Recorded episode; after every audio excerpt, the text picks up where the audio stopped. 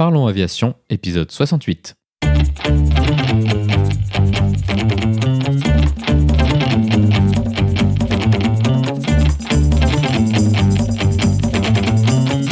Parlons Aviation, le podcast où on parle de tout ce qui vole.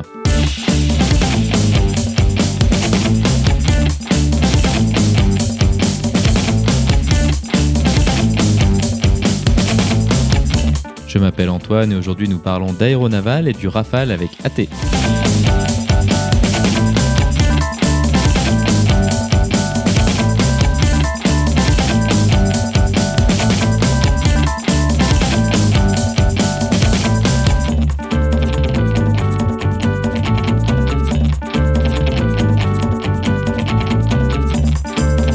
Nous proposerons également la vidéo de la semaine.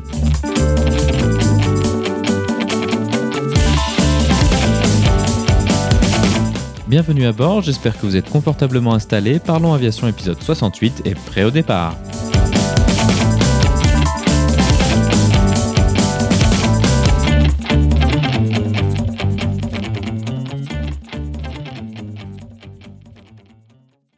Bonjour et bienvenue dans le 68e épisode de ce podcast. Cette semaine, nous allons parler d'un sujet dont nous n'avons pas encore vraiment parlé sur le podcast, l'aviation militaire. Nous avions un peu parlé d'aviation militaire lors de l'épisode 15 avec Stéphanie qui avait été hôtesse de cabine sur les avions gouvernementaux, mais cette fois-ci nous allons parler plus particulièrement de chasse embarquée sur super étendards modernisés et sur Rafale. Notre invité de la semaine pour en parler est Pierre-Henri, mieux connu sous son pseudonyme d'AT. AT est un pilote de chasse dans la marine nationale. Il a été sélectionné à travers le concours élève officier pilote de l'aéronaval, mieux connu sous l'acronyme EOPAN ou EOPAN. Il nous racontera sa formation entre la marine française et une longue période aux États-Unis dans l'US Navy. Il nous décrira le déroulement de ce cursus et les différences entre la France et l'Amérique au niveau de l'approche et de la philosophie générale de formation. Ensuite, nous discuterons en détail des particularités de l'aéronaval avec notamment le fonctionnement de l'appontage sur le porte-avions Charles de Gaulle ainsi que les différentes possibilités de remise de gaz et la terminologie militaire associée. Nous parlerons également de son évolution de carrière, débutant sur super étendard modernisé, aujourd'hui sorti de service vers le fleuron des forces armées françaises, le Rafale. AT nous expliquera les forces du Rafale avec ses commandes de vol fly-by-wire et ses systèmes avioniques très évolués.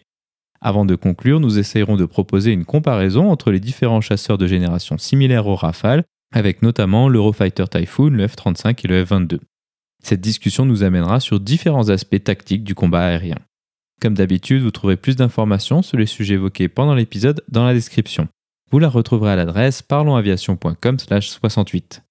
Et comme il n'y a pas d'actualité cette semaine car l'épisode est déjà assez long, passons directement à notre discussion avec AT.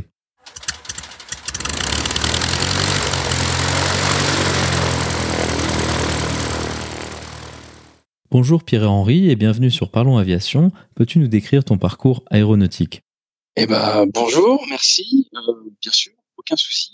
Euh, je vais te faire la version un petit peu un petit peu courte. Euh, moi j'ai commencé l'aviation à 14 ans euh, sur Jodel D112, euh, le Fox Papa Hotel Lima Sierra pour pour les spécialistes, sur l'aérodrome de Saint-André-de-L'Eure. Donc Saint-André-de-L'Eure c'est juste au sud d'Evreux, pas très pas très loin de Paris en région parisienne, en Normandie. Donc j'ai commencé à voler là-dessus. J'ai fait mon brevet de base le jour de mes 15 ans. Après j'ai fait mon PPL à 17 ans et je me suis mis dans les sports aériens. Je faisais des compétitions en rallye aérien, en pilotage de précision. On a gagné en rallye aérien les, les France en honneur. Après on est, j'ai fait vice-champion de France en, en, précision. Donc je m'étais retrouvé en équipe de France pour les mondiaux de de 3 en 2006. Et puis à côté de ça, je faisais un peu de un peu de voltige. Euh, Cap 10 à Bernay, la grande maison des Cap 10. Et puis après, euh, à la CPN, l'Aéroclub Paris-Nord, à Persan-Beaumont, euh, sur le Cyrus, qui malheureusement, Club 10C s'est craché avec, euh, avec notre instructeur. Et derrière, ils ont, ils ont acheté un, un extra 200, le Fox Golf Romeo Victor Romeo, si je dis pas de bêtises. Donc, je fais de la voltige au second cycle comme ça. Et puis après, derrière, au terminal, j'ai posé mon dossier pour rentrer dans, dans l'aéronaval. Hein, pas besoin de faire maths, maths de la filière EOPAN, élève officier pilote de l'aéronautique navale. Donc j'ai postulé à ça en terminale, faut entre 17 et 25 ans, bac général ou technologique.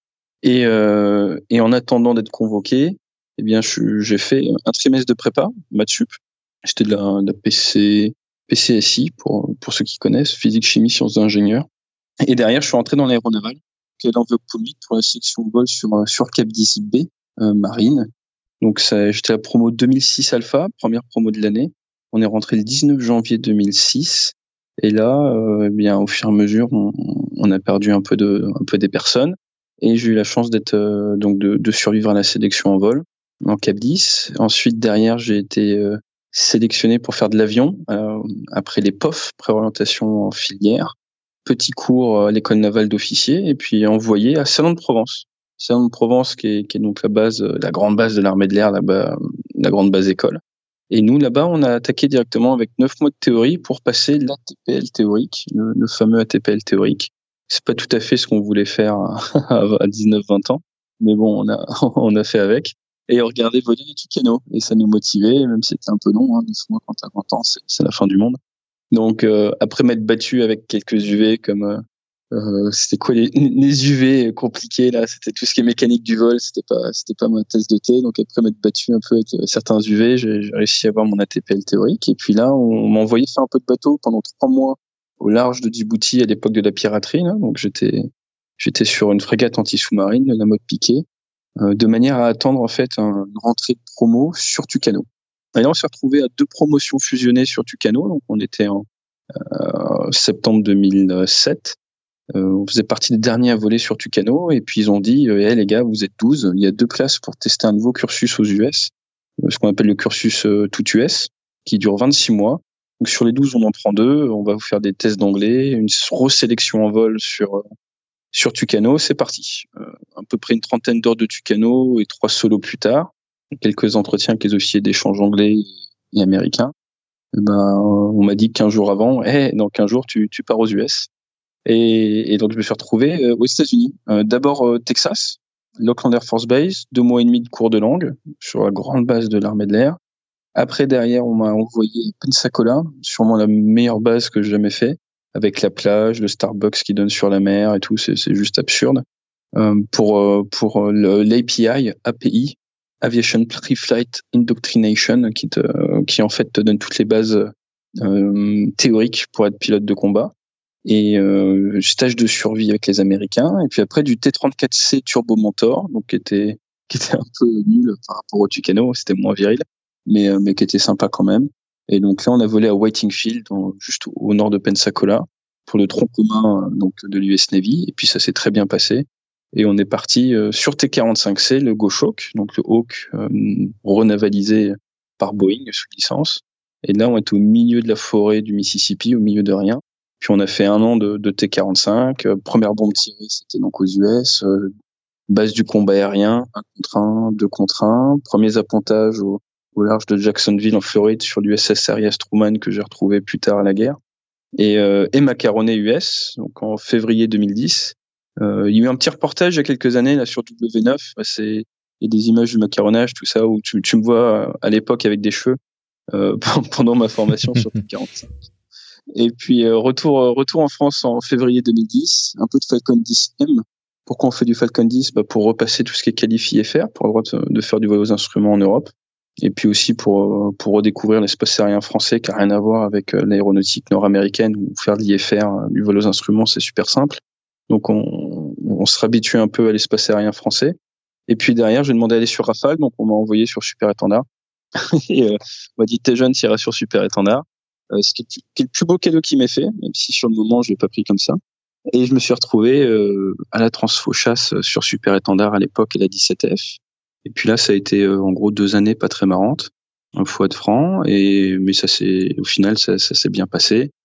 Euh, qualification à l'appontage, tous ces trucs-là. Il y a eu la guerre de Libye. Moi, j'étais pas encore prêt, donc euh, j'étais au CAOC, au centre de commandement en, en Allemagne puis en Italie, mais c'était très intéressant et toutes les qualifications jusqu'à sous-chef de patrouille et hibou. J'étais un des derniers à faire la de nuit en super étendard. Et puis moi, je demandais d'aller sur Mirage 2000, donc ils m'ont envoyé sur Rafale, c'était sympa. Euh, c'est un cadeau qu'on refuse pas, un passage sur Rafale Marine. Et j'ai eu la grande chance de faire ma transfo directement à Nandivisio sans passer par les biplaces de l'armée de l'air.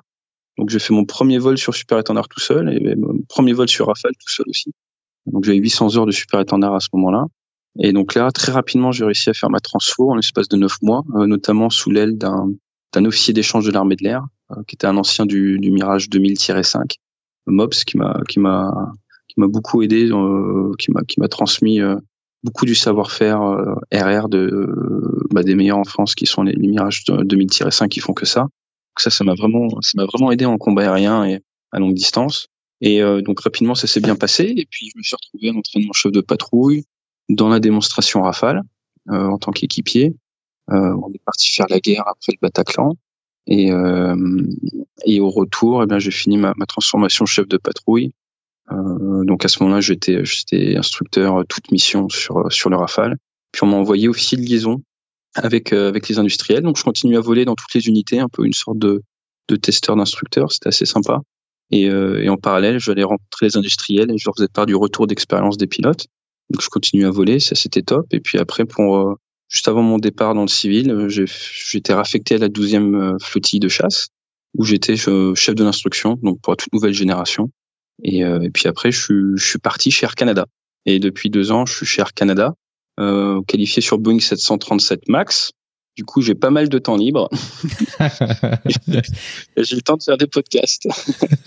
donc, euh, donc, voilà. Euh, ben, pour les gens qui comprennent pas qu'est-ce que je fais Air Canada, je suis, suis franco-canadien permanent. Donc j'ai passé toutes mes qualifications, j'ai passé mes pilotes de ligne euh, euh, américains puis canadiens et également mes licences européennes euh, les deux dernières années dans la marine de mon côté. Ainsi que j'ai repris des études scolaires, j'ai fait un bac plus 3 par correspondance euh, pendant la marine pour pouvoir avoir en fait les minima pour entrer chez Air Canada. Mais le fait d'avoir nationalité, ça m'a permis euh, bah, à distance de postuler. Souvent c'est la question que j'ai, mais comment t'as fait pour aller chez Air Canada sans passer, sans émigrer avant? Bah j'avais pas besoin, j'avais la chance d'avoir la double citoyenneté.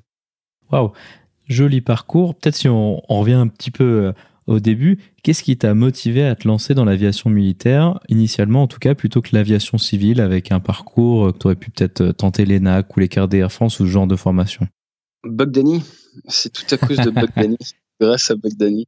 Euh, moi, mon père était dans l'armée de l'air. Mon père a fait 13, euh, 17 ans de chasse dans l'armée de l'air, un Mirage 3R à la 33 dans l'Est, après du Mirage 4A à Caso où je suis né et il était démonstrateur d'Epsilon. Donc après, quand j'ai fait de la démo Rafale, je pouvais me moquer un petit peu de lui, c'était sympa.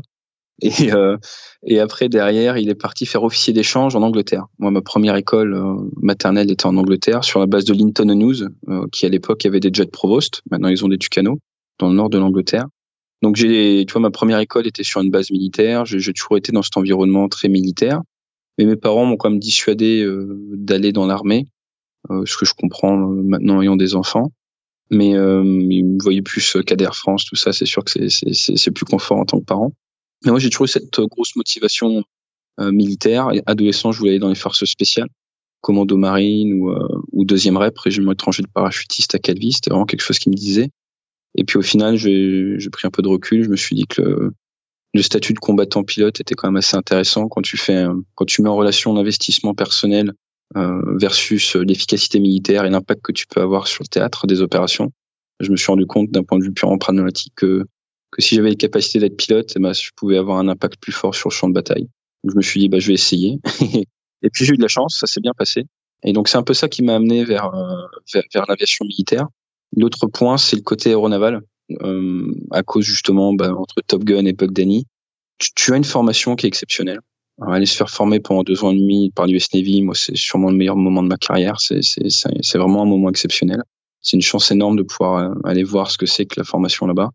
Euh, donc, c'est vraiment euh, génial. Et il y a un autre point qui est que si tu regardes l'aéronautique un petit peu, alors je, je fais un peu mon nombriliste de marin, mais euh, un peu comme une sorte de pyramide avec un niveau de difficulté croissant, bah, c'est dur de faire plus compliqué que l'appontage de nuit en super étendard. Donc, naturellement, on a tendance à se voir un petit peu de la, en haut de la pyramide technique. Et je me disais, bah, si je postule dans l'armée de l'air et que je suis pris euh, et au PN, eh bien, je ne saurais jamais si je suis apponté. Donc, je me suis dit, bah, je vais directement postuler dans la marine. Comme ça, euh, je, je verrai bien, je verrai bien si j'ai le niveau ou pas. Et donc, j'ai voulu commencer par la marine pour un petit peu tenter, euh, tenter le plus dur directement pour pouvoir, d'un certain côté, me prouver à moi-même, tiens, bah, est-ce que, est-ce que je saurais faire ou pas. Donc, euh, ce que tu décris, la formation aux États-Unis, je pense qu'on imagine assez bien que c'est quelque chose d'assez euh, exceptionnel. Qu'est-ce que ça change un peu la, la manière de faire, la philosophie euh, de la marine américaine par rapport à la marine française, au-delà d'une différence assez évidente de, de, taille? Alors là, je vais peut-être motiver quelques jeunes qui nous écoutent, mais essaye d'imaginer le truc le, plus, le mieux possible, tu vois, le truc le plus cool possible, et tu multiplies par deux ou trois facilement. Peut-être même 4 ou 5. Moi, en plus, à l'époque où j'y étais, le taux de change était intéressant, donc même on était très bien payé. Là, c'était, juste, génial. C'était, non, c'est, c'est génial. Euh, la grosse différence, c'est que l'armée américaine fait du chiffre. L'armée américaine, ils ont besoin d'énormément de monde et donc euh, c'est une formation extrêmement standardisée. Tout est connu, tout est codifié, tout est SOPisé, Standard Operating Procedures. Tu as des trainings objectifs qui sont constamment expliqués. C'est la formation euh, de la ligne très moderne, c'est exactement ce qu'on attend de toi. Énorme différence avec la formation militaire à l'époque où moi je l'ai faite, hein, ça a évolué depuis, mais c'était a une bonne il y a 15 ans. Euh, c'était on est encore dans un mindset différent où plutôt que d'essayer d'amener les personnes à un certain niveau de standard et être content si elles sont au standard et pas essayer de les pousser dans leur retranchement, ce qui est la version américaine parce que là ils font du chiffre en école de base. Et eh ben nous en France, on va essayer de s'adapter à l'élève pour le pousser dans ses limites personnelles. C'est-à-dire que si tu es très bon, bah, t'en chieras autant qu'un mec qui est moyen. c'est un petit peu le principe. Pourquoi? Parce que ton instructeur va s'adapter un petit peu à tes capacités.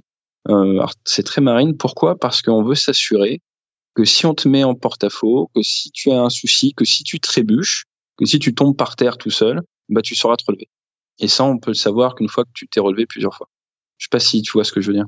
Ouais, effectivement, c'est assez intéressant comme, euh, comme différence de, de philosophie euh, de manière générale, quoi. C'est très culturel, qui se fait qu'en fait, nous, on va, on va vraiment essayer plutôt de créer de l'artisanat d'élite très tôt, parce que notre format d'armée un peu l'oblige. Alors que les Américains, tu penses un peu à l'Empire dans Star Wars, tu vois, c'est une énorme armée, ils sont obligés de gérer des standards. C'est un peu comme dans la ligne, quand tu prends une petite compagnie, peut-être chacun un peu son style ou autre, tu passes euh, chez Air France, chez Air Canada, tout ça, quand tu as 5000, 6000, 7000 pilotes, tu as des standards fin de l'affaire. Que tu sois un petit peu au-dessus, tout le monde s'en fiche, ou ça peut peut-être t'aider à faire FI, tout ça, des carrières sympas, mais, euh, mais, mais, initialement, ça changera pas grand-chose. Et là, nous, on est là-bas pour la formation initiale. Donc le but, c'est soit au standard ou au-dessus. Si tu au-dessus, c'est très bien, mais euh, on va pas te torturer pour essayer de presser le citron pour que tu donnes le meilleur de toi-même. La logique de recherche de d'objectif n'est pas le même. On est moins dans la recherche d'excellence individuelle que dans la recherche euh, d'un certain niveau de standard pour faire du chiffre.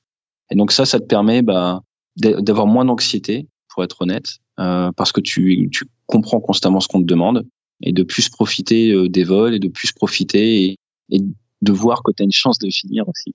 C'est moins difficile que c'est. La particularité de l'aéronaval, comme tu l'as déjà mentionné, c'est l'appontage. Ah, c'est quelque chose qui paraît euh, intuitivement euh, très critique parce que le bateau il est pas très grand, puis en plus il a tendance à bouger. Comment est-ce qu'on apprend une manœuvre aussi critique? Par où est-ce qu'on commence? On ferme les yeux. Dans... euh, en fait, on commence par, par la formation théorique. Comme dans tout dans l'aviation, qu'est-ce qui fait qu'on s'installe sur, sur un siège éjectable qui au final est une sorte d'explosif euh, qui se balade, le tout avec euh, avec 10 000 litres de pétrole qui monte à 15 km d'altitude, bah, c'est qu'on a le sentiment vrai ou, ou, pas de, de, contrôler et de maîtriser notre environnement et ça commence par la connaissance théorique. Donc déjà, tu as toute une partie de compréhension de l'environnement maritime, euh, du vent, des effets de vent autour du bateau, de l'impact du vent en mer ou pas, euh, et de la météo sur, les conditions autour du bateau. Donc tu as toute une première partie, comme dans tout dans l'aérien euh, théorique, pour un peu mieux maîtriser ton environnement. Et puis ensuite, derrière, eh ben, on va commencer avec un instructeur en place arrière avoir une démonstration de comment on pilote ce qu'on appelle la mid-ball, la, la, la boule d'appontage, euh, comment est-ce qu'on pilote le miroir d'appontage euh, lors de ce qu'on appelle le groove, qui est notre finale, qui dure entre 12 et 18 secondes. Donc d'abord, c'est une d'instructeur, et puis après, on va essayer, on va essayer de faire pareil. Donc là, pas mal de théories sur comment fonctionne ce fameux miroir d'appontage. Euh, où est-ce qu'on veut mettre les références? Donc euh, si si quelqu'un a un tape miroir d'appontage, vous verrez, il y, a, des lumières vertes de chaque côté qui sont la référence. Et puis, il y a une sorte de boule qu'on appelle la meatball, la boule de viande qui est jaune, qui marche grâce à un jeu de miroir qui vient vous donner le, bon angle. L'angle, l'angle d'appontage, l'angle de la finale qui a été réglé, généralement autour des 3 degrés 7, mais c'est variable. Eh bien, vous, votre objectif, c'est contre-intuitif, ça va pas être de centrer cette boule avec les références, mais ça va être de piloter proactivement cette boule en gros une demi-référence haute et de la faire rebondir en permanence sur en fait un demi-repère haut de manière à savoir où tu es du côté de la courbe en fait. C'est-à-dire si tu es parfaitement au milieu, tu sais pas si ton vecteur vitesse est en train de, t'amener vers le bas. Donc du coup, tu vas être constamment en train de vérifier que tu es du bon côté, du côté safe euh, de, du plan et que tu es constamment légèrement surmotorisé. Tu, vois, tu viens rebondir en fait en permanence sur le plan. Donc tu as toute cette partie théorie, tout cet état d'esprit à, à comprendre, et puis après comprendre les techniques de pilotage qui sont un peu spécifiques à cause de, de qui se fait non pas à la vitesse mais à l'incidence. Et donc là, on, on, utilise un peu nos mains euh, de manière différente. Hein. Le, le manche va te permettre de gérer l'incidence que tu veux constante et la manette des gaz, la pente. Alors c'est assez intéressant ce que tu décris par rapport au meatball. Est-ce que si on fait une analogie avec ce qu'on a dans, dans, le civil, avec euh, le papy, typiquement, ou le vasi plus en Amérique du Nord, est-ce que c'est la même chose, plus ou moins? Donc, ouais, donc en fait, tu aurais un papy. Donc ton papy, ton objectif, c'est bah, généralement c'est deux rouges, deux rouges, de, de, de, de, blanches. Et ben en fait, l'idée, ça serait que ton papy est beaucoup plus précis. En gros, quand tu es en début de, en début de groove, en début de finale, euh, tes deux rouges correspondent à une position de tes yeux à plus ou moins 25 mètres de la référence parfaite. Et quand tu arrives juste avant de toucher, ça serait plus ou moins quelques centimètres. Et donc, en fait, la, la sensibilité du papy, comme en vrai, va évoluer, mais tu vois, ça va être très criant. Tu passes de 50 mètres à quelques centimètres. Et le but du jeu, ça serait de passer, par exemple, de, de deux rouges, deux blanches, à, constamment trois rouges, une, euh, une, blanche, puis tu reviens à deux rouges, euh, deux blanches, et ainsi de suite. Comme ça, tu sais, euh, pardon, je t'ai dit une bêtise, ça serait euh, ça serait deux rouges, deux blanches. Tu, tu, passerais à une rouge, trois blanches, et tu reviendrais à euh, deux rouges, deux blanches en, en permanence. Tu sais, comme ça, tu te mets du bon côté de, du bon côté de la courbe et tu piloterais ça de manière proactive, mais on parle de initialement quelques mètres et sur la fin quelques centimètres. Donc il faut que tu, tu sois de plus en plus fin pendant tes, tes 15 secondes de finale. Alors ça, ce qu'on décrit là, ça fonctionne dans des conditions euh, visuelles, mais bon, les, les, avions de chasse, ça vole assez vite, puis 30 secondes, ça fait quand même une distance assez considérable. Est-ce que du coup, vous étiez obligé d'avoir des conditions suffisamment visuelles pour poser, ou est-ce qu'il y avait aussi des moyens électroniques, hein, tels que l'ILS qu'on connaît mieux euh, dans le civil? Donc euh, T-45, aucun moyen automatique de, de poser. Euh, porte-avions américain, tu as des systèmes d'ILS, euh, l'ICLS, euh, Instrument Carrier Landing System, et maintenant le GPALS, GPALS, Joint Precision Approach Landing System, qui est un système de differential GPS, donc avec un, système GPS plus précis. Euh, qui te permet d'apponter en automatique. Euh, nous, dans l'armée française, on n'a pas l'option, donc on fait on fait à l'ancienne. Et en gros, il nous faut euh, il nous faut à peu près 300 pieds de plafond, donc au-dessus du pont, à peu près 250 pieds de plafond pour pour pouvoir apponter même si tu tapes euh, appontage, mauvaises conditions sur YouTube, tu verras des appontages dans, dans du brouillard ou autre, où, on n'était pas tout à fait à ces minima-là. Mais, euh, mais en gros, en théorie, il nous faut à peu près 300 pieds de plafond. Dans le civil, on a l'habitude de parler toujours de, de, remise de gaz. Comment est-ce que ça fonctionne dans, dans ce cas-là euh, Jusqu'à où est-ce qu'on peut remettre les gaz? Donc là, tu as deux types de remise des gaz dans l'aéronaval. Tu as la remise des gaz euh, pendant le groove, qu'on va appeler un wave-off officier d'appontage va appuyer sur un bouton qui va faire disparaître ta référence visuelle d'appontage pour te mettre des, des feux clignotants rouges. Donc maintenant, tu n'as plus de référence. Et il va t'annoncer wave off. Donc là, tu remets plein gaz, tu maintiens ton assiette et tu remontes. Tu remontes à 600 pieds. Et puis après, tu es reparti en virage gauche pour te représenter. C'est toujours un peu décevant.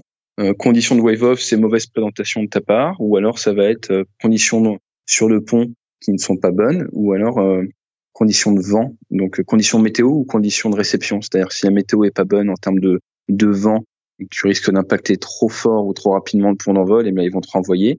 Euh, c'est ce qu'on appelle un foul deck, donc le, pont ne peut pas te récupérer. Ou alors imagine il y a un mécano qui traverse alors qu'il n'était pas censé. Ben là on va te, demander de refaire un tour également et tu peux pas grand chose. Et ensuite tu as ce qu'on appelle le bolter. Le bolter c'est un touch and go involontaire si on peut dire tu fais tout pour euh, pour te poser, tu es dans des bonnes conditions, les conditions sont bonnes, tu arrives jusqu'au posé. Au moment où tu touches, tu mets plein gaz parce que tu sais pas encore si tu vas accrocher ou pas. Et à cause du spool up time, c'est le temps de redémarrage un peu du moteur qui n'était pas à 100%, et ben, tout de suite, faut pas prendre de risque, il faut demander plein de puissance à tes réacteurs. Et là, ben, tu peux avoir différents cas. Tu as tapé trop loin. Donc nous, sur Charles de Gaulle, on a trois brins d'arrêt. Tu tapé après, on vise le deuxième. Tu as tapé après le troisième brin d'arrêt. Du coup, bah, bien tenté, mais il y a rien à accrocher, donc euh, il va falloir repartir. Donc ça, c'est un bolter. Et après, tu peux très bien taper, euh, on va dire, juste avant le brin 2, donc un truc parfait. Mais là, tu as ce qu'on appelle un hook skip. Donc ta hook, c'est ta crosse, et skip, c'est qui, qui manque. Donc ta crosse qui manque le brin pour des raisons X ou Y, même si la crosse d'appontage dans la marine, elle est poussée hydrauliquement vers le bas. C'est pas juste elle flotte à cause de son poids. Tu as une force hydraulique d'à peu près 250 kg hein, qui la pousse vers le bas. Donc quand tu descends la crosse, faut que personne mette son pied en dessous, ça fait mal. Faut faire attention. Et, euh, et, et, donc tu as soit le hook, skip, soit bah voilà, tu t'as tapé trop loin, donc c'est un bolter. Et là, bah tu, tu as mis plein gaz. au moment où tu arrives au bout du pont, tu, tu refais, tu tires sur le manche, tu recabres, et puis tu remontes, tu fais 10 degrés droite pour te avec la trajectoire du bateau, 600 pieds, et puis, et puis virage, et tu retentes ta chance. On, a ces deux cas-là, le bolter et le wave-off. Tout à l'heure, tu as mentionné le fait que tu étais qualifié euh, de l'appontage de nuit. Qu'est-ce que ça change euh, de nuit par rapport à tout ce que tu as décrit jusqu'à maintenant? Alors, euh, je, me sens obligé de faire une petite blague. Déjà, ça, change de salaire. On a une prime spéciale pour l'appontage de nuit qui est, pas négligeable ma grosse blague, c'est de dire que quand l'armée te donne une prime de risque, c'est vraiment qu'il y a besoin. et, c'est très vrai, c'est très vrai sur Super Étendard. C'était pas forcément marrant. Et l'autre blague qu'on a dans les armées, mais je pense que tu la connais aussi dans le civil, c'est bah, de nuit c'est comme de jour, mais sauf que tu vois rien. et, et, en haute mer, c'est extrêmement vrai. C'est extrêmement vrai. Quand tu es en haute mer, en ce qu'on appelle la nuit 5, je sais pas si, si tu as déjà entendu parler de, de différents niveaux de nuit. on, on, qualifie les nuits de 1 à 5. Donc, euh, je pense que tu as déjà vu euh, des soirs où tu vas dehors et tu te dis, tiens, bah, je pourrais, je pourrais lire dehors presque. Ça, donc, tu as une, grosse pleine lune, tu vois, qui est, bien puissante. Tu vois très bien, ça fait presque un phare. Nous, c'est ce qu'on décrit comme une nuit 1. C'est un niveau de nuit qui est, qui est c'est la nuit, mais bon, il fait, il presque jour, quoi. La nuit 5, au contraire, c'est la nuit noire la plus complète typiquement, euh, bah, il a pas de lune et en plus, il y a une couche nuageuse, par exemple, à 20 000 pieds. Et là, tu es en dessous et là, tu vois rien, de chez rien, de chez rien. Et nous, ça a beaucoup d'impact. Euh, pourquoi? Parce que forcément, en termes de repères et tout, vol en formation, mais également l'utilisation des jumelles de vision nocturne. Des jumelles de vision nocturne en nuit 1, c'est très bien, mais si tu regardes la lune, ça t'éblouit. Quand tu fais par exemple une passe d'attaque avec des jumelles de vision nocturne par nuit 1, tu as intérêt à prendre en compte où se trouvera la lune pendant ta passe d'attaque, sinon elle peut t'éblouir. En nuit 5, eh ben, ça peut engager la sécurité en jumelles de vision nocturne aussi. Pourquoi? Parce qu'il y a tellement peu de lumière que tes JVN, tes jumelles de vision nocturne, eh ben, vont pas réussir à amplifier la luminosité présente. Donc, euh, nous, on a ces petites notions-là. Donc, quand tu es en nuit 5, en pleine mer, tu vois, et, que tu n'as aucune, aucune référence, et qu'en super étendard, on avait une petite lampe sur le doigt pour euh, allumer les, pour allumer, euh, pour allumer dans le cockpit et pour lire certains instruments qui, qui n'étaient pas rétroéclairés, bah c'est c'est pas forcément super sympa, super confort, mais bon, nos anciens le faisaient, on l'a fait. je suis content de pouvoir dire que je l'ai fait. Après, en, en, en rafale, beaucoup plus stable. Déjà, les aides au pilotage, auto-manette et euh, pilotage automatique t'aident énormément. Le confort n'est pas du tout le même. Mais là, c'est très intéressant parce que ton pire ennemi, c'est clairement toi. Et il faut se méfier de ce sentiment de confort. Pourquoi? Parce qu'en fait, de jour, tu vas avoir tendance à voir une situation se dégrader alors que de nuit, euh, tu n'auras pas un peu toute cette vision périphérique et tout ce sentiment en, avance, et tu vas passer d'une fausse impression de sérénité à une situation très dégradée en, un temps extrêmement court. Donc, il faut être extrêmement vigilant de nuit. Donc, les Américains, ils aiment bien dire euh, de nuit euh, half the speed, twice the caution. Donc, la moitié de la vitesse et deux fois plus d'attention dans tout ce que tu fais. J'ai un tout petit tip pour, pour s'il y en a des, pilotes qui, qui, nous écoutent et qui commencent le vol de nuit. Euh, tiens, je vais te poser une question. Euh, on va faire ça de manière un peu ludique. Est-ce que tu sais pourquoi les pirates, ils avaient un cache-œil? Pour garder de la vision nocturne sur, euh, sur l'autre œil, Quelque chose comme ça Exactement. Parce que je sais pas si tu es déjà rentré dans un bateau de cette époque-là, éclairé à l'ancienne, mais, mais tu passes voilà, du pont dans les mers tropicales où il y a quand même énormément de luminosité. Maintenant, tu veux descendre à l'intérieur, bah, il fait super sombre. quoi. Et donc, du coup, les mecs, ils arrivaient avec la vision, avec aucun bâtonnet hein, de, dans l'œil extérieur. Là, il changeait de côté et les bâtonnets étaient faits. Et de, je pense que comme tu l'as vu en cours, bah les, le cerveau s'adapte. Et nous, ce qui fait que des fois, je sais que souvent au, sol, je fermais un œil. Ou quand il y a des lumières ou autres, je fermais toujours un œil pour préserver mes bâtonnets. Ou même si tu tires un missile de nuit. Et ça, on le voit bien dans le vol de l'intruder. Je sais pas si tu as vu le film Le vol de l'intruder. À un moment, euh, le héros tire un missile de nuit au-dessus du Vietnam et son, son, son Rio, son Wizo, son, son navigateur, qui a plus d'expérience, lui dit ferme les yeux. Et le pilote ne ferme pas les yeux et après il est tout ébloui. Et euh, bah, ça prend une demi-heure à reconstruire hein, la vision de nuit. Donc, euh, donc voilà, petit aparté, ça marche aussi si vous devez prendre la route ou autre, ou marcher vers une voiture où vous savez que vous allez devoir conduire derrière, je sais pas, avec une mauvaise, une mauvaise lumière ou autre, bah, fermer un œil, ça permet, ça permet de, de sauvegarder et d'améliorer sa vision de nuit. un petit type qu'on nous apprend dans, dans. Ah oui, ça c'est effectivement c'est c'est intéressant. Euh, par rapport à tous ces aspects d'appontage, c'est assez compliqué. On imagine que ça arrive de se tromper. Mais euh, le problème, contrairement au civil, c'est qu'un bateau, bah, au milieu de l'océan, il n'y a pas tellement de, terrain de dégagement. Et puis après, ça va poser potentiellement rapidement des problèmes de, carburant. Comment est-ce que vous gérez cet aspect-là de, planification carburant et de dégagement qui n'existe pas vraiment finalement? Donc là, il y a, différents cas, mais euh, la grosse force de l'aéronaval, ce qui rend l'aéronaval vraiment unique, même par rapport à, l'armée de l'air, je connais quand même assez bien les deux mondes, c'est cet aspect disciplinaire un pilote de l'aéronaval se doit d'être ultra rigoureux et ultra discipliné. Pourquoi? Parce que toutes nos contraintes sont exponentielles par rapport à une base à terre. Un porte-avions nucléaire comme le Charles de Gaulle qui est petit, 261,5 hein, mètres de long, comparé à un porte-avions américain, donc le Charles de Gaulle fait 40 000 tonnes, porte-avions américain fait 100 000 tonnes. Le porte-avions américain peut catapulter et récupérer des avions en même temps. Le Charles de Gaulle, tu peux pas. Donc tu as toute une notion de gestion du pont d'envol.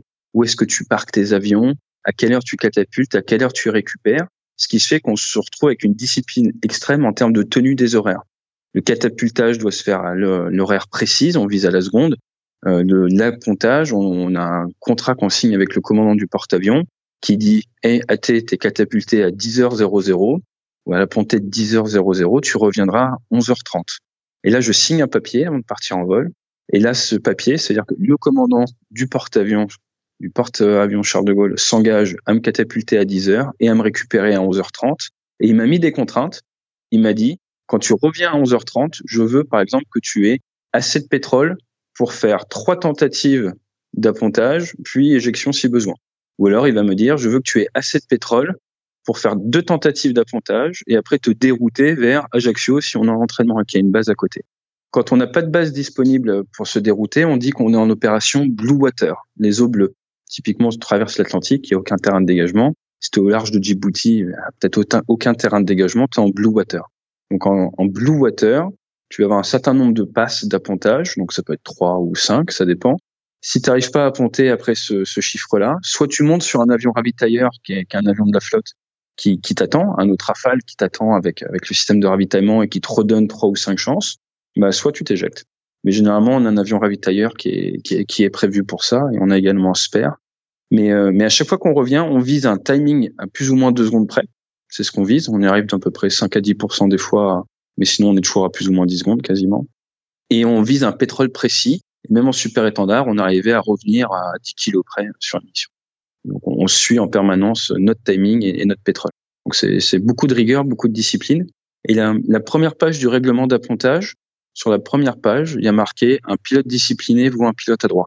Donc ça, donne une petite idée de ce qu'on attend d'un pilote de l'aéronaval. Wow, c'est super impressionnant, je trouve. Et puis, un autre aspect de, de, ce que vous faites dans l'aviation de chasse, comme tu as dit, c'est le, le ravitaillement en vol. Puis ça vous permet de faire des missions euh, particulièrement longues, pratiquement infinies, en monopilote en plus. Comment est-ce qu'on gère euh, déjà des missions qui peuvent être aussi longues et puis euh, un appontage après une mission de, je sais pas, 6, 8 heures de nuit potentiellement? Alors, c'est une bonne question. euh, alors là, on va, on va aller un tout petit peu dans le management, si ça te dérange pas. Au contraire, on est dans plein dans le facteur humain et le management. Et là, c'est un truc qui peut, qui peut être utile à, n'importe qui qui écoute. Quand tu gères ton vol, par exemple, tu fais 6h30 de vol, on te dit, et eh, aujourd'hui, tu pars avec ta patrouille de deux, vous partez avec euh, quatre bombes chacun euh, de 250 kilos. Mais toi, tu pars avec des, des GBU-12, un guidé laser. Ton équipier va partir peut-être avec des, euh, avec des A2SM, donc de l'armement GPS. Tu as du pétrole, donc en gros, tu pars avec 8 tonnes par avion et tu sais que pendant ton vol, tu auras peut-être bah, quatre ravitaillements. Tu sais où ils seront, tu sais à quelle heure ils seront, tu sais la quantité de pétrole disponible pour toi, généralement autour des 6000, 7000 litres. Très bien. Donc là, tu sais tout ça. Et maintenant, ton travail, c'est quoi? Ton travail, c'est arriver à l'horaire précis du ravitaillement avec une quantité de pétrole restante qui te permet, si besoin, de te dégager sur un terrain de secours. T'es d'accord? Par exemple, si tu dois te ravitailler au-dessus de, de Fallujah, à côté de Bagdad, on va dire ton terrain de secours, c'est euh, le terrain de Bagdad. Donc, en gros, il faut jamais que tu passes en dessous d'une tonne 2 ou une tonne 3 restante. Donc, à partir de là, tu sais que ton ravitaillement est peut-être dans, dans, dans 100 minutes tu, es catapulté, tu as 8 tonnes, et tu sais que dans 100 minutes, il faut que tu aies au minimum une tonne 2. Maintenant, euh, avec ta main gauche, tu as ta puissance. Et ce qui est magique, et tu le connais sur 320, mais ce qui est magique avec ces, ces, ces moteurs, c'est la différence de consommation et de poussée fonction de la position de la manette. Plein réduit avec un rafale, tu as deux moteurs, tu consommes dans les 7 litres, euh, 7 litres minutes, on va dire 7, 10 litres minutes à peu près. Plein gaz au niveau du sol, hein, parce que plus tu montes, moins tu consommes. Euh, tu vas être dans les 250 euh, litres, et puis pleine PC, tu vas être dans les 650 litres par minute ça varie fonction, ça, ça varie fonction de pas, pas mal de facteurs. Hein. Mais en gros, généralement, euh, au combat, tu te balades en moyenne à 80 minutes, mais c'est fluctuant, ça dépend de plein de choses. Euh, ça dépend du nombre de bombes, enfin, de, de, ta vitesse, de ton altitude. Mais en gros, ce qui est important de comprendre, c'est qu'en permanence, tu as le contrôle avec ta main gauche sur la poussée. Pourquoi? Parce que plein réduit, tu pousses en gros 200 kg, plein gaz, tu pousses dans les 10 tonnes, et pleine post-combustion, quand tu consommes beaucoup, tu es à 15 tonnes.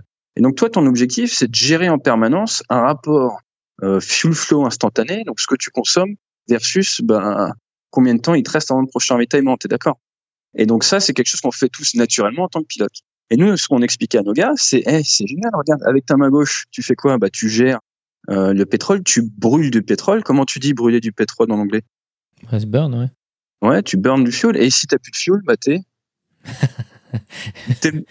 burn-out, tu vois. Il y en a le fameux burn-out dont on parle dans le monde civil. Et, euh, et mais c'est exactement la même chose. Et donc du coup, euh, moi j'essaie de faire prendre conscience aux gars. Hé, regarde, ce que tu fais avec ta main gauche, ce que tu fais avec ta réserve de pétrole et ces chiffres que tu as en permanence, tu fais la même chose avec ta réserve énergétique. Donc en fait, il faut réussir à développer une sorte de capacité d'auto-analyse. Tu te réveilles le matin et tu te dis, hey, j'ai combien de points d'énergie là?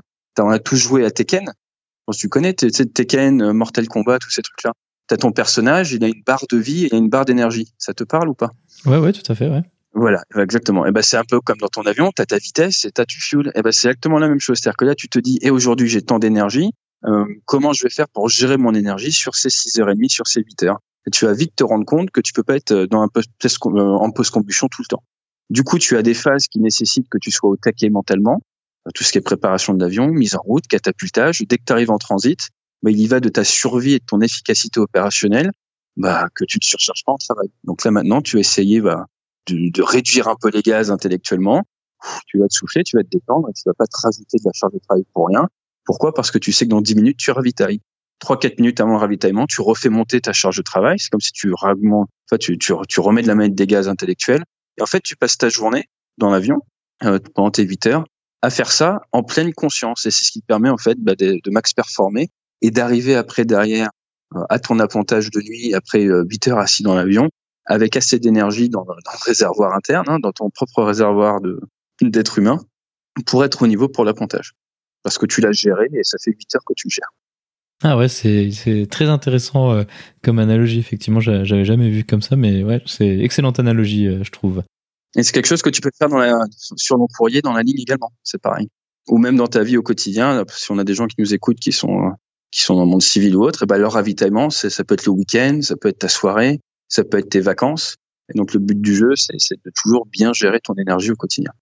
Ça, c'est vrai que dans, dans la ligne, je l'avais jamais euh, entendu expliquer comme ça, ce qui est une excellente explication, mais c'est vrai que assez intuitivement, c'est ce qu'on fait parce que bah pareil, nous on fait des journées euh, qui peuvent faire 10-12 heures et puis ben à fond pendant 10-12 heures, c'est juste pas possible quoi. Ou alors pas pas plusieurs fois. C'est dangereux. Le terme exact, c'est dangereux. C'est dangereux. Et t'as, on va dire, le vraiment old school de chez old school. Les mecs te disent, ouais, faut être à fond tout le temps et tout. Et ben maintenant, voilà, on, on, on, sait par la science, on sait partout, on peut prouver que ça marche pas, que c'est pas, une, que c'est pas comme ça que tu max performes. Donc c'est, c'est par l'intellectualisation en fait de comment tu fonctionnes que tu vas pouvoir justement être plus performant, tout simplement un aspect qu'on va pas pouvoir s'empêcher de discuter, c'est le Rafale, donc euh, une machine magnifique, même si je reconnais être un petit peu euh, biaisé. Alors, par contre, le super étendard, c'est quand même euh, au moins une génération derrière, voire même peut presque deux. Qu'est-ce que ça donne de, de piloter le Rafale? Qu'est-ce que ça donne techniquement comme machine? Alors, le Rafale, j'ai envie de dire, tu peux rajouter, tu peux mettre un S. Il y a des Rafales en fait. Le Rafale Marine, il va être extrêmement variable en fonction de ce que tu mets sous les ailes. Donc, tu as un avion, quand je le prenais en meeting aérien, par exemple, j'avais fait Yovilton en 2017, on me donne un avion avec un plein partiel. à l'époque, c'était le Rafale Tigré que, je présentais. Là, l'avion, il va décoller à 13 tonnes 5. Or, quand tu mets la PC, bah, tu as 15 tonnes de poussée. Donc là, en français, tu es, aux commandes d'une navette spatiale. Hein. C'est juste, euh, quand tu fais ton passage euh, rapide, officiellement en France limité à Mach 0,95, officiellement en Angleterre limité à Mach 0,9. Dans les faits, euh, on est quand même plus rapide que ça. Là, ça accélère tellement que physiquement, tu t'accroches à ton manche euh, tellement ça pousse. C'est-à-dire que t'es es tellement, es tellement poussé dans ton siège que tu t'accroches vraiment à ton manche. Enfin, c'est délirant. C'est vraiment une machine, une machine incroyable. Et après, à côté de ça, tu lui mets plein de bidons d'essence, tu lui mets plein de bombes, tu mets tout ça en ISA plus 15 ou 20. Donc ISA, c'est la température euh, standard euh, pour tous les calculs. Donc quand es, quand au-dessus de l'Afrique, il fait euh, au-dessus de l'Afrique ou au-dessus du, du, désert en Irak, il fait plus chaud. Donc plus il fait chaud, moins tes performances sont bonnes. Hein, les avions n'aiment pas trop la chaleur. Et ben du coup, tu as des performances moins bonnes. Et puis là, on te dit, bah, tu à 28 000 pieds, tu vas ravitailler sur un avion, sur un avion ravitailleur qui lui est à 280 ou 300 nœuds. Lui, il est bien, mais toi, t'es pas bien. Tu vois, ça tourne le delta. Et donc, du coup, là, tu dis, mais c'est pas possible. Il est sous-motorisé, cet avion. Et en fait, tu reconnais presque pas l'avion. C'est un autre avion différent. C'est pour ça que je te dis qu'il y, a presque différents rafales. Parce que cette capacité d'omni-rôle fait que, même d'un point de vue commande de vol, c'est pas du tout la même chose. Dans un mode, il va te donner du 11G si tu tires dessus comme un bourrin et, et du 270 degrés par seconde. Moi, la première fois que j'ai volé dessus, alors que je venais de la voltige, je m'étais cogné la tête. Tu vois, ça, ça tourne bien, c'est super nerveux. Même je suis cogné la tête deux fois, ce qui m'a vexé, tu vois, parce que je prône l'auto-débriefing et l'amélioration continue, alors je cogne la tête deux fois de suite. Et, et, et du coup, euh, après derrière, tu le grand très lourd, et puis là, t'as un avion qui est limité à 5G5, qui va, qui va, qui va avoir plus de mal. Donc c'est c'est pour ça que c'est intéressant. C'est un peu comme ta voiture. T'imagines, tu rajoutes plein de trucs dessus, au bout d'un moment, bah, passe pas les pommes, les virages de la même manière. Donc c'est pour ça que ça, il y a différentes manières de, il y a différentes sensations de pilotage. Mais sinon, de manière générale, c'est un avion qui est extrêmement confort, un avion qui est assez bruyant à l'intérieur quand même. Euh, mais mais c'est un avion qui est extrêmement confort avec la, clim, tout ça, la position 30 euh, degrés en arrière, le, siège de Martin Baker, le MK16F, c'est une vraie merveille. On est vraiment bien installé. Et, euh, et surtout, c'est un avion qui a une IHS, interface homme système, qui est exceptionnelle. Je pense que c'est le gros gros atout du Rafale, c'est cette capacité de ce qu'on appelle la fusion des capteurs. Donc une capacité à, à fusionner toutes les informations de ces senseurs, que ce soit l'ICM, euh, la guerre électronique, avec le système Spectra, que ce soit les missiles infrarouges, les Mika que Mika hier. Mika, c'est missiles d'interception et, de combat. C'est nos missiles RR. Euh, donc, tu as des EM électromagnétiques euh, qui sont euh, avec des petits radars qui s'allument en, fin de, en fin de course. Ou alors, tu as des infrarouges qui, eux, en permanence, regardent autour et te détectent toutes les sources de chaleur. Et ça, ça te donne les informations en temps réel sur tes écrans, en plus du radar, en plus de la liaison 16. Euh, donc, c'est assez sympa. Et tout ça est fusionné sur ton écran qui est devant toi, qui est, qui est, qui est ce qu'on appelle la chaussette, là, qui est, qui est très proche des yeux, qui te donne accès à une multitude d'informations avec une vue vue d'au-dessus et une vue euh, de profil, donc une sorte de vue 2D et une vue 3D.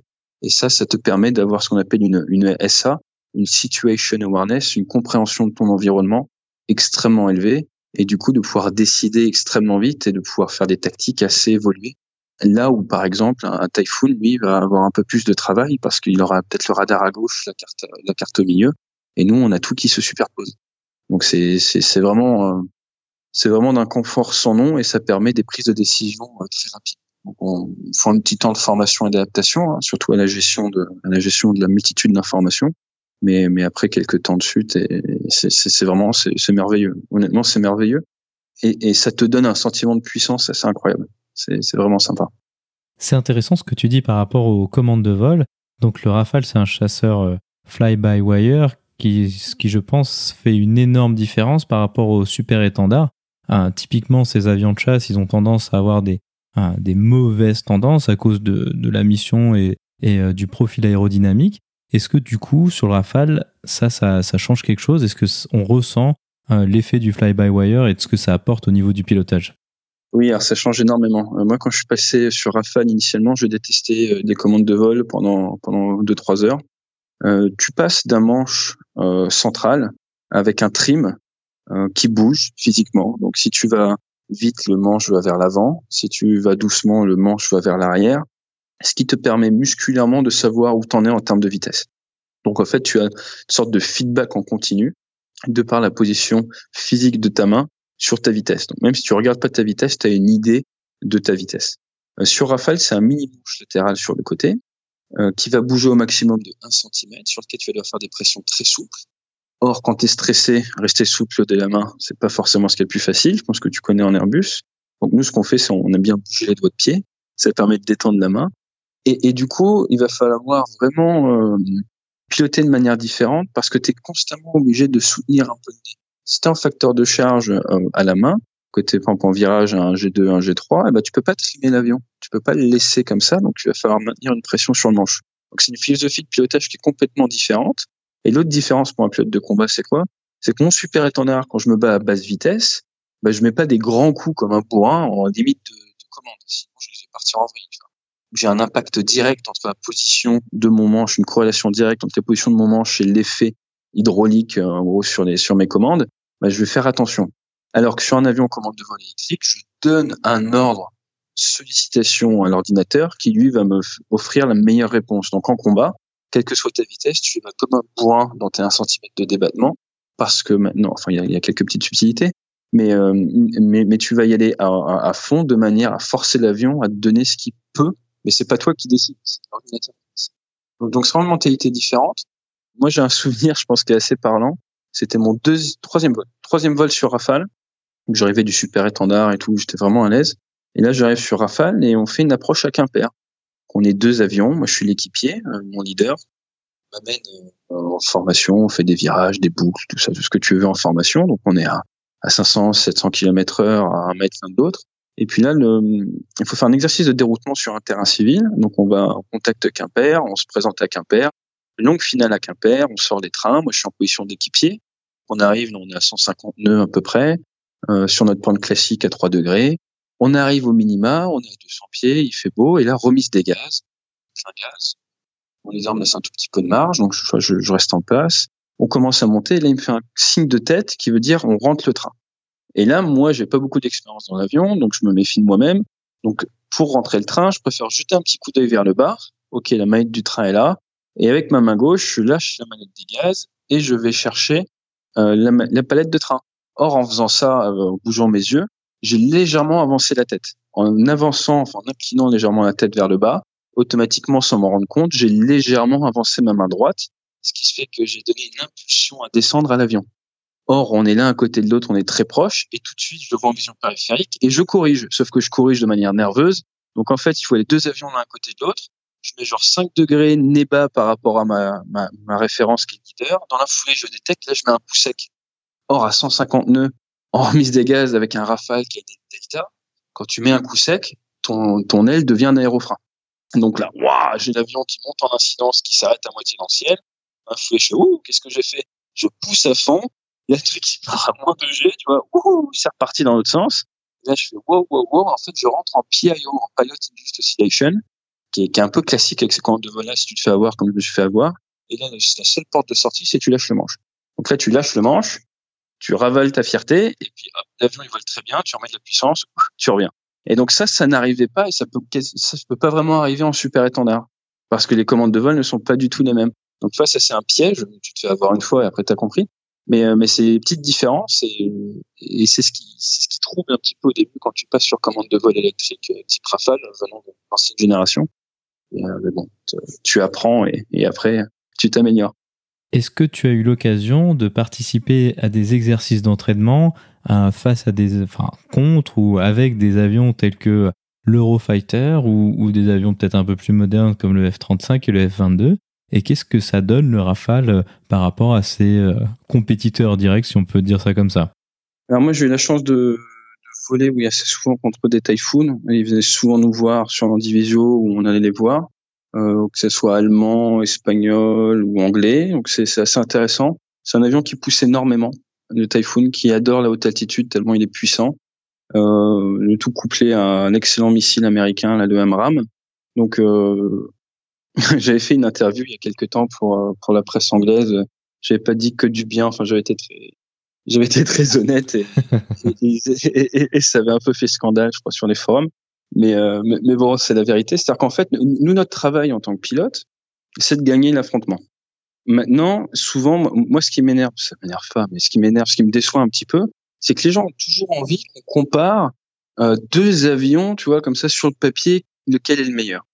Mais j'ai envie de te dire, euh, un pilote qui ne met pas toutes les chances de son côté pour gagner de manière sûre un affrontement, c'est un mauvais pilote. C'est-à-dire que moi, mon objectif, c'est de gagner la mission.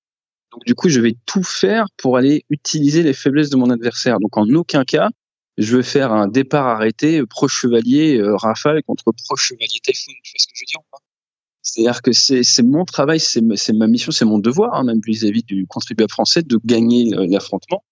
Je ne vais surtout pas euh, attaquer, par exemple, un Typhoon à 50 000 pieds et à Mach 1 Je ne vais pas du tout être dans sa zone de confort. Mon objectif, ça va peut-être de lui faire un piège, lui faire croire que je vais attaquer dans sa zone de confort pour après bah, le surprendre en dehors de sa zone de confort. Donc c'est souvent dur ces, ces questions de, de comparaison d'avions. Pourquoi? Parce que c'est beau sur le papier, mais dans la vraie vie, c'est un échec déjà de se retrouver en honnête. Tu, tu, vois ce que je veux dire ou pas? Hum, hum. Donc nous, notre travail, c'est vraiment ça, c'est anticipation en avance. Après, donc le Typhoon est un excellent avion en haute altitude. Euh, maintenant, le souci qu'ils ont, c'est au niveau de l'IHS, eh ben, elle est moins efficace que la nôtre. Du coup, nous, ça va nous permettre d'être beaucoup plus agressifs en termes de, de tactique et surtout en termes de changement d'altitude. Euh, et de, vu qu'on sait qu'ils adorent monter en haute altitude parce qu'ils sont très forts, eh ben, on va essayer de les surprendre en arrivant de la, par exemple de la basse altitude ou en passant d'en haut en bas, ce qui est, ce qui est très, ce qui est très facile avec le Rafale qui, qui grimpe bien quand même et qui descend bien aussi. Euh, pour ce qui est du F22 et du F35, moi, je n'ai pas eu la chance euh, de, me frotter à eux. C'est plutôt l'armée de l'air qui fait les exercices avec avec l'US Air Force. On a bossé avec du F18 euh, le F-18C, donc la, version Hornet, est quand même plus agile que la version euh, la version euh, Super Hornet. Mais c'est un, un, très bon avion, hein, le, F-18, mais, mais, mais mais pareil. Là, on arrive presque dans des dans des cas où les tactiques américaines n'ont rien à voir avec les tactiques françaises pour différentes raisons. Une étant le nombre. Euh, donc eux, ils vont vraiment arriver avec des tactiques de saturation et, de masse, alors que nous, on est moins nombreux en phase, donc on va plus faire dans l'artisanat, donc on va devoir faire la différence par des tactiques un peu novatrices. Euh, et l'autre point, c'est qu'ils ont des leurres tractés. Alors ça, c'est un, sujet qui est très rarement évoqué. Si tu regardes euh, Typhoon, F-18, ils ont des ils ont des leurres tractés. Euh, je crois que les Indiens en ont commandé euh, pour Rafale Export. Et le leurre tracté, je sais pas si tu connais, c'est euh, un, un, petit leurre que tu déploies avec une, corde là. C'est pas vraiment une corde, mais avec un câble. Et c'est un, c'est un decoy. Euh, celui qu'ils ont, si je te dis, pas de bêtises, alors je, je veux pas choquer les gens, ça s'appelle vraiment comme ça. C'est le Anal 55, AL slash ALE 55. Je me suis toujours dit que c'était des génies d'avoir appelé un truc que tu traînes derrière toi comme ça. je sais pas si on fait exprès ou pas. Mais, euh, mais voilà, je pas faire de l'humour gras marin, mais, mais ça s'invente pas. Googlez-le, vous verrez. AN slash ALE 55, c'est un toid decoy. Et donc ça, en fait, ça fait de la séduction pour le missile. Et du coup, si tu tires un missile sur un avion qui est censé avoir ça, et là je te parle au conditionnel parce que même à l'entraînement, on ne simule pas, petit détail, eh bien, euh, ton missile n'est pas censé taper l'avion, il est censé taper ce truc qui traîne derrière. Et du coup, en termes de tactique, je pense que tu vois bien comment ça, ça change tout et comment un peu tous les exercices qu'on fait, bah, c'est entre l'exercice et la réalité, ce serait sûrement pas la même chose donc maintenant, comme tu as vu, je, je, fais mon politicien sur ce genre de questions. Et je vais pas te faire des, des comparaisons brutes entre les perfos parce qu'en fait, c'est beaucoup plus complexe que ça.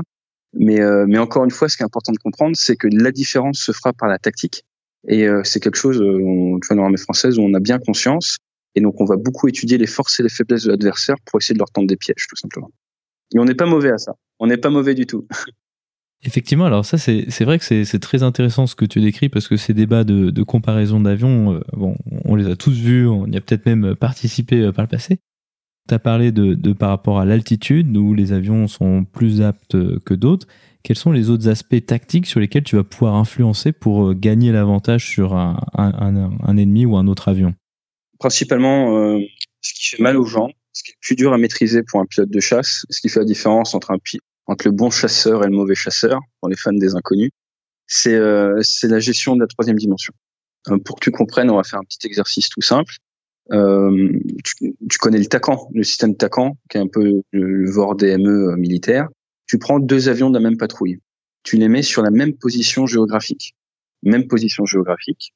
Un est à 100 pieds, 100 pieds mer, qui est notre limite inférieure de vol temps P dans la marine, 100 pieds au-dessus de la mer, plus bas à 480 nœuds. L'autre est au-dessus, en miroir, ce qu'on appelle au plafond maximum officiel du Rafale, qui est 50 000 pieds. On n'a pas le de monter au-dessus pour des raisons de tout ce que tu veux, mais, mais il peut monter au-dessus. Donc les deux sont sur la même position géographique. Quelle est la distance donnée par le TACAN entre ces deux avions? 50 000 pieds, euh, mais il doit donner en nautique, quoi. C'est ça. Donc en gros, tu es à 7-8 nautiques l'un d'autre. Tu es d'accord? Donc on est exactement sur le même point géographique, sur une carte, sur un replay, sur tout ce que tu veux, mais il y a 7 nautiques d'écart entre les deux. Un missile d'ancienne génération type Magic 2, à plus de 2 nautiques, ça va pas. Donc alors qu'on est au même endroit, tu vois, même si l'avion qui est à 100 pieds lève le nez et tire sur l'avion qui est à 50 000 pieds, un vieux missile, en gros, n'atteindra jamais l'avion qui est au-dessus. Donc à partir de là, ce que j'ai voulu te démontrer, c'est la puissance du plan vertical. Ça n'a, euh, tu ça, a des effets monstrueux. Maintenant, un Rafale, pour passer de 100 pieds à 50 000 pieds, sur la PC bien lancé et tout, le truc, il le fait en une minute. Voire moins. Maintenant, un autre problème, c'est le radar. Maintenant, imagine, tu as tes deux avions. Il y en a un, il est à 100 pieds. Il a son radar. Un radar, c'est quoi? C'est une maglite. Imagine, tu es dans la nuit, tu as une maglite, donc une lampe, tu peux, est-ce que tu peux tout éclairer avec ta maglite ou est-ce que ça te fait une sorte de cône?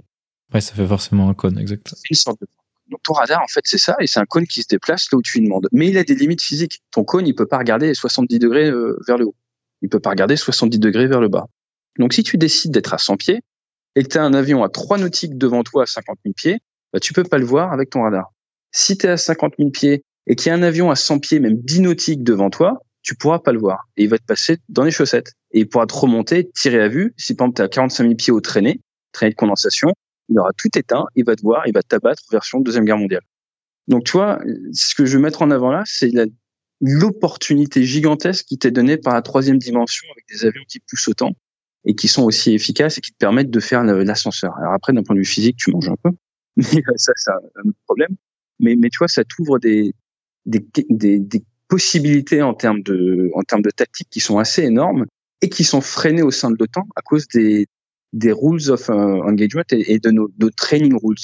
Les training rules, c'est les règles qu'on utilise tant de pour s'entraîner. Il faut bien qu'on mette un peu de code dans tout ça et qu'on se tue pas à l'entraînement. Donc du coup, il y a, y a un texte qui dit que quand tu es à moins de 20 km, à la louche, hein, quand tu es à moins de 20 km d'un avion d'autres aéronefs, tu n'as le droit de changer d'altitude que si tu es sûr de savoir où tous les autres avions sont. À partir de là, est-ce que tu crois que des mecs bien disciplinés euh, à l'anglo-saxonne, ils s'amusent à bouger dans tous les sens quand tu as 60 avions dans la zone? Probablement pas. ils ont moins tendance à faire l'ascenseur que le latin, qui a un avion qui a une IHS extraordinaire, qui lui permet en un coup d'œil de savoir exactement où est, où est tout le monde avec sa liaison 16, avec tout son système. Parce que quand tu es 70 degrés néo en train de changer d'altitude, tu as intérêt à avoir un bon système pour prendre tes décisions. Et c'est là où on fait une différence c'est qu'on a une IHS, c'est pour ça que je t'ai parlé de ça tout à l'heure, on a une IHS qui est merveilleuse et qui nous permet en un coup d'œil de savoir ce qui se passe autour de nous et de prendre des décisions tactiques que d'autres vecteurs n'oseront peut-être pas prendre. Et qu'il n'y a pas de secret, ce que tu fais à l'entraînement, c'est ce que tu feras derrière la guerre. Et donc ça, tu vois, c'est vraiment, je pense, ce qui fait la différence. C'est le fait d'avoir vraiment toute cette fusion des capteurs, cette somme d'informations qui nous permet bah, tout simplement d'être plus agressif. Et cette mentalité un peu latine qui, des fois, fait que ça passe. Donc voilà, c'est ça en fait le, gros gros point et, c'est là-dessus généralement que tu pourras faire une différence, c'est en étant ultra agressif dans, ces changements d'altitude parce que c'est pas facile et c'est vraiment une charge de travail assez énorme. Et après il y a un tour qui te diront ah bah ouais mais non mais ça marche pas là, c'est super idée à parce que tu as l'avion radar. Ouais mais quand tu as 40 avions en vol, l'avion radar il arrive pas à en placer une et de toute façon personne n'écoute. Mais ça, c'est un autre débat. donc, de toute façon, quand tu es à 100 pieds en train de chercher le mec en haut, tu pas l'avion radar. Mais tu peux refaire un cours sur la gestion de l'information et la saturation en charge de travail plus tard. Mais voilà, c'est pour ça qu'il y a une énorme différence entre les, entre les, entre ce que tu peux imaginer sur le papier et la vraie vie, quoi.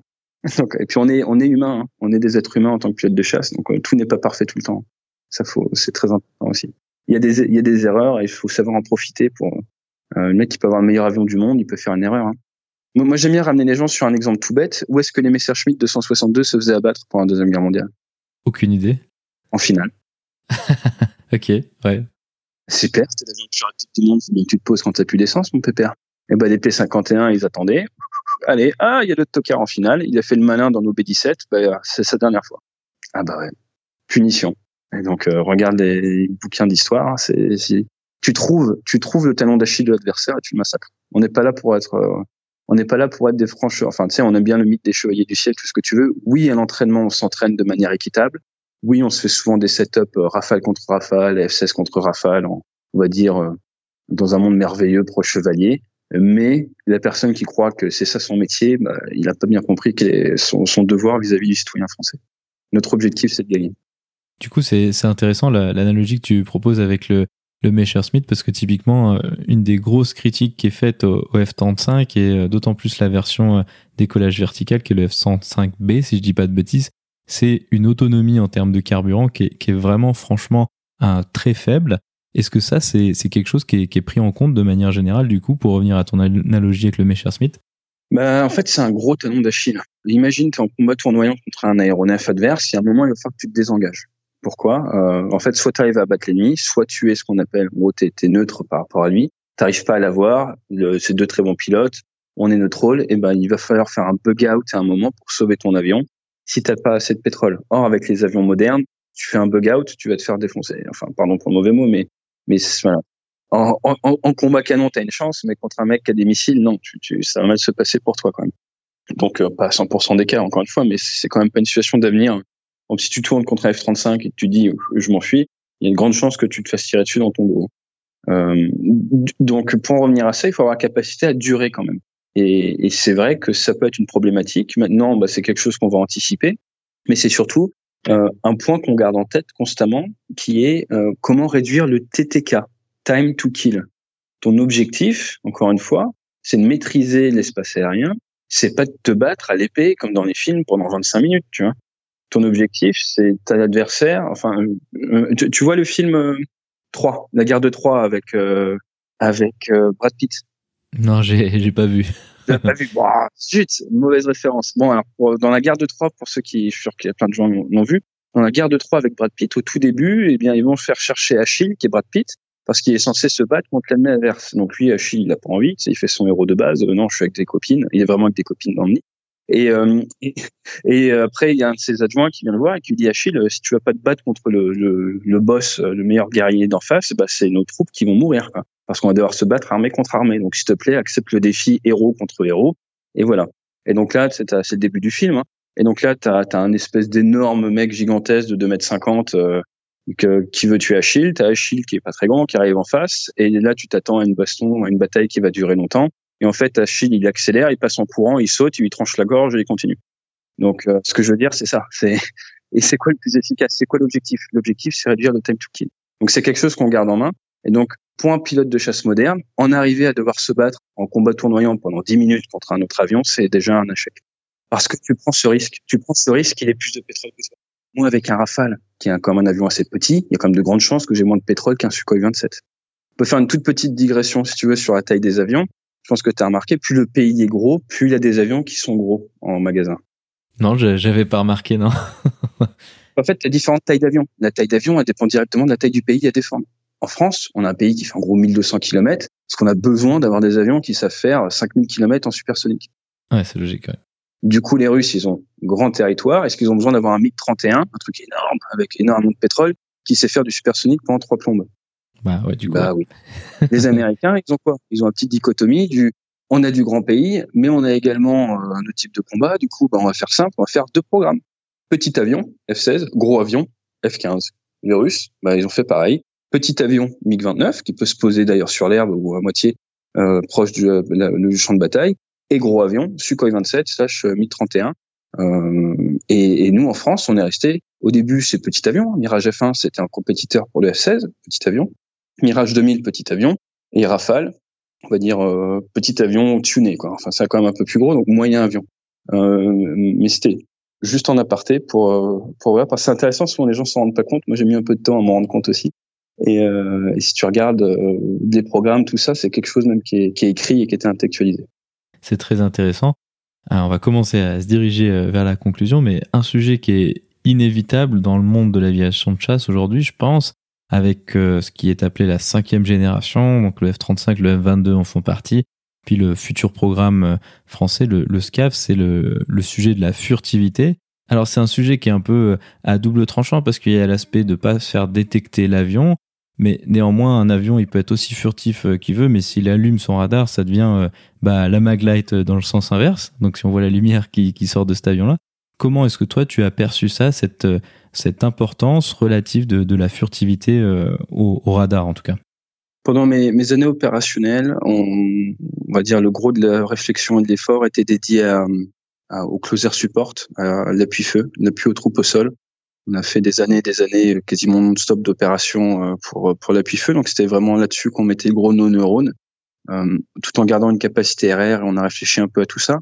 Mais au final, pour faire simple, tu peux être plus passif en coupant ton radar et en travaillant grâce à des systèmes comme la liaison 16, les F-35 ont d'autres systèmes que la liaison 16, euh, en coopératif. Donc avoir un avion, ce qu'on appelle fond de cours, ou un avion radar euh, qui te donne la picture, qui te donne euh, euh, la position des autres aéronefs, et du coup, toi, en liaison de données, tu reçois ces informations-là et tu peux garder ton radar éteint, ce qui te permet d'être passif et d'être moins détectable.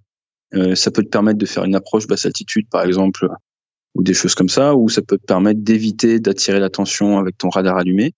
Et l'autre point qui permet ça également, c'est quoi? C'est l'arrivée de des radars euh, de nouvelle génération euh, qui sont plus mécaniques, mais qui, qui sont, par exemple, le nouveau RBE2, tout ça, qui, qui te permettent de gagner énormément en portée. Hein. Tu, tu, je peux pas donner de chiffres, mais on, on, a, on, a, on peut détecter des avions d'assez loin. Donc ça, ça te permet justement de jouer sur sur cette notion d'un avion éclaireur qui, qui regarde et d'autres avions discrets. Euh, la théorie, encore une fois, est belle, la mise en pratique est différente. Donc euh, l'arrivée de la furtivité, euh, oui, c'est bien. Et là, encore une fois, la question est pourquoi Et là, chaque mission un peu a ses, ses propres contraintes. Pourquoi je te dis ça? Là, on va partir dans l'hypothétique parce que je peux pas trop en parler, mais euh, imaginons, imaginons que tu as un avion tout éteint que personne ne peut détecter. Euh, donc voilà, super. Mais par contre, il tire une bombe. Imaginons, tu peux voir la bombe au radar. Est-ce que ça, est-ce que ça peut te donner des informations? Est-ce que ça peut être utile? Après, c'est clair, c'est ça le, fond du problème au final. Et maintenant, imaginons ce même avion super invisible qui n'émet rien du tout, tu vois, l'homme fantôme. Imaginons, il tire un missile. Imagine, on peut détecter le missile. Ouais, ce qui est, ce qui est forcément le cas. Je sais pas si c'est forcément le cas ou pas, mais euh, à partir de là, euh, bon courage sur Reddit et sur tous les forums. Euh, mais, euh, mais voilà, moi, c'est juste une question. J'ai jamais vu dans la presse. Je sais pas pourquoi. Même moi, je, je, je, je, fais aucune affirmation, mais je pose la question. La furtivité, oui, mais jusqu'à quel moment Et du coup, so what? Hmm. Tu détectes pas l'avion, mais tu détectes un armement qui te vient dessus. Imagine. Je sais pas. Hein. Moi, je, dans quelques années, on aura peut-être la technologie pour le voir. Mais, mais t'as un missile, euh, missile qui accélère. Ça il y, a un, y a un réacteur dessus même. Même infrarouge, ça doit peut-être marquer. Je sais pas. On, on me tire pas tous les jours dessus, mais euh, on a bien des détecteurs de départ missiles au sol, ça c'est pas secret. Hum, hum, hum. On voit bien les missiles sur les, les SA-14 ou ces trucs-là quand ça part. sur Rafale depuis depuis 30 ans, on, a la technologie pour détecter ces trucs-là. Donc à partir de là, la technologie, oui, mais pourquoi? De la furtivité. Bien sûr que c'est un plus. Maintenant, les Russes, euh, ils sont connus pour pouvoir mettre du radar en bande L, donc euh, plutôt basse fréquence, euh, dans, dans certains endroits de leur avion pour pouvoir justement détecter la furtivité. Parce qu'il est important de comprendre dans la furtivité, c'est furtivité face à quel type d'onde radar. Un, avion de chasse, ça, ça, émet en gros dans le monde euh, X-ray. C'est une certaine, c'est des très petites wavelengths, c'est très petites formes d'ondes. Mais euh, si tu maintenant tu envoies des formes d'ondes beaucoup plus grandes, et eh ben ton avion il n'est pas furtif vis-à-vis de ces formes d'ondes là. Donc la furtivité c'est un vrai faux débat. Et moi j'encourage les gens à, vraiment, si ça les intéresse, à vraiment creuser justement différents types de longueurs d'onde, furtivité versus ces longueurs d'onde, vraiment comprendre un petit peu que le, voilà, c'est un véritable iceberg. Souvent, quand on discute de ça, on, parle que du que de la type, que, que du bout de l'iceberg, mais en fait, c'est, c'est un sujet qui est beaucoup plus compliqué. Donc, moi, je pense que la furtivité, c'est bien. Maintenant, furtivité face à quoi? Et coût de la furtivité versus un avion moins furtif, mais si t'en as quatre fois plus, je préfère en avoir quatre fois plus. Maintenant, donc, euh, pour commencer à, diriger un petit peu plus vers la conclusion, une question qui a été posée euh, par un auditeur, euh, qui a été suggérée par un auditeur sur la, page Facebook du podcast, c'est la, question de la ville militaire. quelque chose qu'on ne peut pas éviter dans la ville militaire, c'est la participation au conflit armé. Comment est-ce qu'on arrive à concilier bah, le pilotage et l'utilisation de machines simplement exceptionnelles, je pense qu'on peut le dire, par rapport à une mission qui est beaucoup plus euh, sérieuse et dont les conséquences sont également euh, on ne peut plus sérieuses. Le séquençage. De toute façon, pour réussir une carrière de pilote euh, de formation militaire, il faut savoir séquencer. Je pense que tu, l'as vu même dans une formation de pilote civil. On fait tous des erreurs. Il faut savoir, même pendant un vol, tu as fait une erreur, même ça, ça te coûte ton test en vol.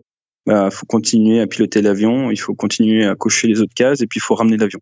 Donc cette capacité de séquençage, quelque chose qu'on développe assez tôt dans la formation de pilote, hein, eh bien c'est quelque chose que tu vas également utiliser pendant ta carrière. Donc moi je sais que je suis passé du, meeting aérien de Sainte-Maxime en 2015 à quelques mois après la guerre en Irak, après le Bataclan.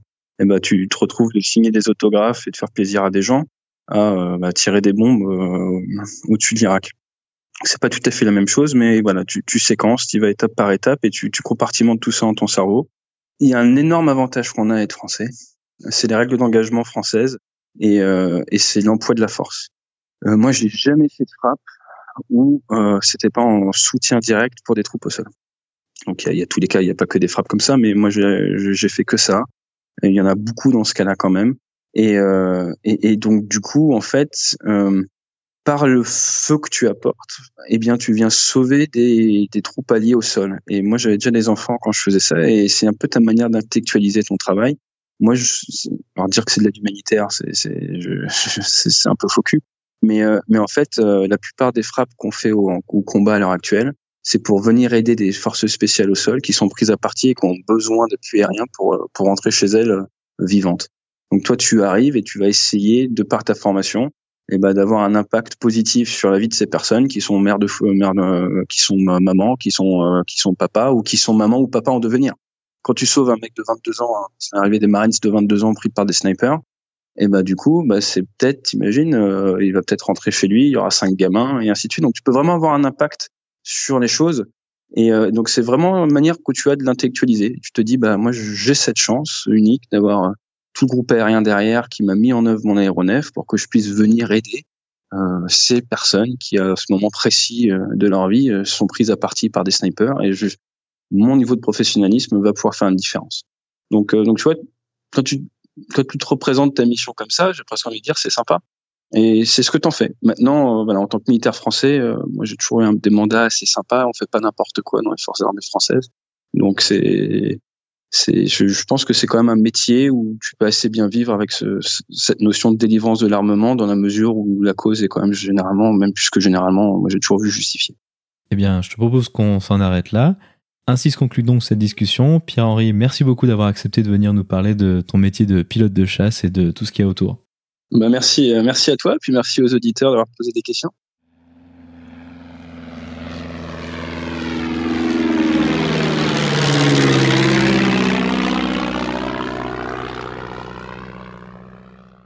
La vidéo de la semaine est une vidéo proposée par la chaîne YouTube Aviation Highlights. Elle montre une démonstration du Rafale Display Team avec deux Rafales marines, dont un avec la magnifique livrée tigrée noir et blanc pilotée par AT. On peut y voir de nombreuses évolutions de ce magnifique chasseur aux performances exceptionnelles. Vous trouverez le lien vers la vidéo dans la description ou en allant sur le lien parlonsaviation.com slash vidéo 68 sans accent sur le E de vidéo.